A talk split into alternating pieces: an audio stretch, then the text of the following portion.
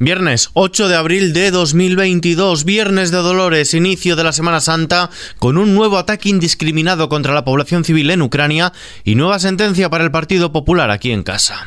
XFM Noticias. Con Ismael Arranz. Comenzamos en Ucrania. El ataque contra la estación de tren ucraniana de Kramatorsk, en el este del país, ha provocado al menos 50 muertos, incluidos 5 niños, según las autoridades locales que recuerdan que miles de personas se habían concentrado allí en espera de su evacuación. Volodymyr Zelensky, presidente de Ucrania. Quiero empezar hablando de lo que ha pasado esta mañana. Las fuerzas rusas han bombardeado la estación de tren de Kramatorsk. Una estación de tren corriente. Con gente corriente. No había personal militar. Había gente esperando a tomar un tren para ir a un lugar seguro. Han sido golpeados con misiles. Hay testigos, hay vídeos, hay restos de misiles, hay muertos. Las autoridades del Donbass llevaban dos días apremiando a la población civil a abandonar esas regiones y advirtiendo de que las tropas rusas preparaban una gran ofensiva para hacerse con el control absoluto de ellas.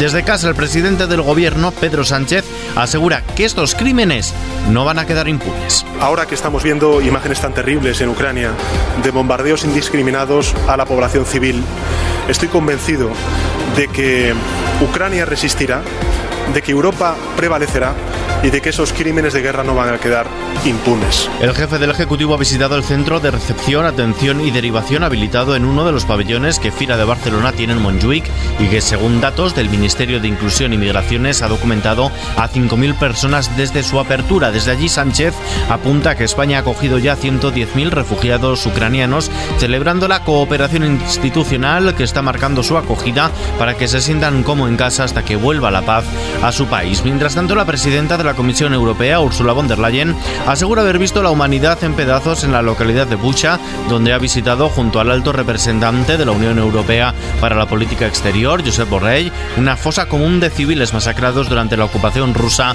de la localidad. Von der Leyen. Esto que ha sucedido es impensable. Hemos visto la cara del cruel ejército de Putin. Hemos visto la temeridad y la frialdad con la que ha tomado la ciudad. Aquí, en Bucha, hemos visto cómo nuestra humanidad se hacía añicos. Todo el mundo está de luto por el pueblo de Bucha. De vuelta a casa en la arena política, el nuevo líder del Partido Popular, Alberto Núñez Feijóo, ha mostrado su respeto por la nueva sentencia de la Gürtel que condena al Partido Popular al pago de más de 204.000 euros. Ha recalcado que cuando las cosas se hacen mal, hay que asumir que se hacen mal. Tras subrayar que es un asunto de hace 20 años, ha asegurado que el Partido Popular debe asumir el pasado porque de los errores se aprende. Alberto Núñez Feijóo. Sobre eh, el pasado de nuestro partido uno lo que tiene que hacer es uh, asumirlo. Y sobre los errores se aprende. Y por tanto, esto es lo que entiendo yo, bueno, al menos es mi forma de entender las cosas. Del pasado de nuestro partido no se reniega, se aprende.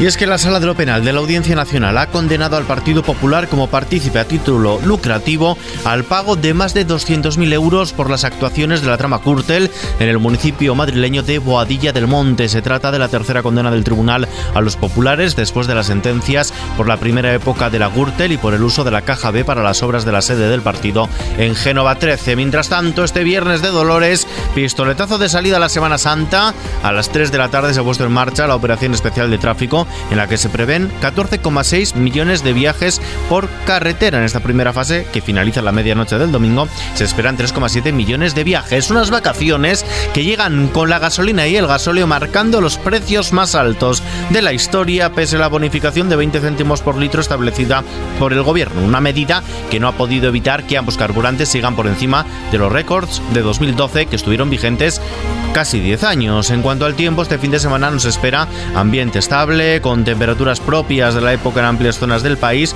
aunque la borrasca Diego llega por el norte, dejando fuertes rachas de viento, lluvias e intenso temporal marítimo en Galicia y en las comunidades cantábricas. Con la información del tiempo nos despedimos por hoy. Noticias, como siempre, actualizadas las 24 horas del día en nuestros boletines de XFM y ampliadas aquí en nuestro podcast XFM Noticias. Buena Semana Santa.